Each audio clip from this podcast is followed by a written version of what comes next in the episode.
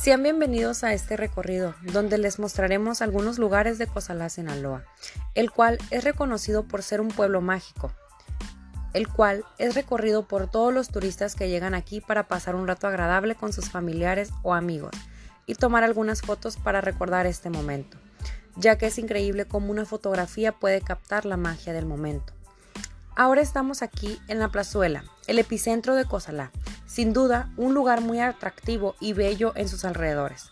Cozalá tiene una extensión territorial de 2,164.08 kilómetros cuadrados, representando el 3.77% de la superficie estatal y ocupa el décimo primer lugar en la escala por municipios. Este pueblo mantiene intacta su trasurbana, la forma y anchos de sus calles y banquetas, así como la altura de estas últimas. La arquitectura de Cozalá surge de la naturaleza y se integra perfectamente a ella, con patios interiores y gruesos muros de adobe, que representan una solución práctica al problema del clima, puesto que durante verano e invierno son espacios con una temperatura agradable. Algunas características de este pueblo son que se incorporó al programa de pueblos mágicos en el año 2005. Este pueblo mágico estuvo ocupado por tepehuates, acaxes y xixisimes. La hermosa vegetación que lo rodea hace honor a su nombre prehispánico, Quexada o Cosal, que quiere decir lugar de bellos alrededores. En Cosalá hay muchos lugares atractivos, como Capilla de Nuestra Señora de Guadalupe, Reserva Ecológica de Nuestra Señora, Parroquia de Santa Úrsula, Cascadas y Pozas de Badondo, entre muchos otros más. Hay muchas festividades en este pueblo mágico y algunas de ellas son Feria de San Juan. Se celebra del 22 al 24 de junio con cabalgatas, palenque y carreras de caballos. Aniversario de Pueblo Mágico. Este se efectúa cada 6 de octubre. En este festejo hay una muestra gastronómica, presentaciones culturales y juegos pirotécnicos. El Día de Santa Úrsula. El 21 de octubre se festeja el Día de Santa Úrsula, patrona del pueblo. Se hacen eventos religiosos y recreativos. Fiesta de la Virgen de Guadalupe. Este se celebra del 10 al 12 de diciembre.